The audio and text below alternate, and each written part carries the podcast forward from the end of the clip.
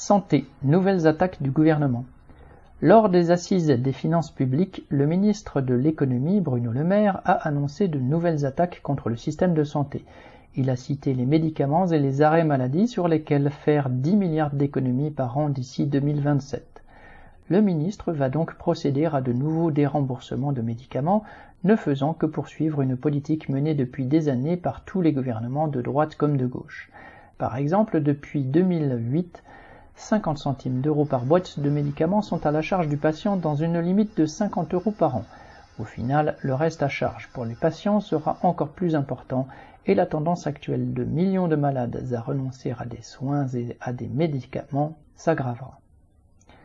Contre les arrêts maladie, Bruno Le Maire affirme, citation, 8,8 millions ont été prescrits en 2022 contre 6,4 millions dix ans plus tôt, fin de citation. La CNAM, Caisse nationale d'assurance maladie, lui a immédiatement emboîté le pas en parlant d'arrêt de complaisance. Elle a ciblé plus de 6000 médecins, 13% des médecins généralistes, jugé, citation, gros prescripteurs d'arrêt maladie, fin de citation, et a envoyé un courrier à 1000 d'entre eux qui ordonneraient deux à quatre fois plus d'arrêts que leurs collègues. Elle leur demande de diminuer de 15% le nombre d'arrêts de travail sous peine de pénalité financière allant jusqu'à 9000 euros et sans rire, l'ACNAM va leur proposer des entretiens pour les aider à modifier leurs habitudes de prescription. Cela fait déjà longtemps que les arrêts maladie dits de complaisance sont visés par le gouvernement. En 2022, il avait voulu refuser les arrêts maladie prescrits par téléconsultation par un médecin autre que le médecin traitant, en vain d'ailleurs, car le Conseil constitutionnel avait invalidé cette mesure.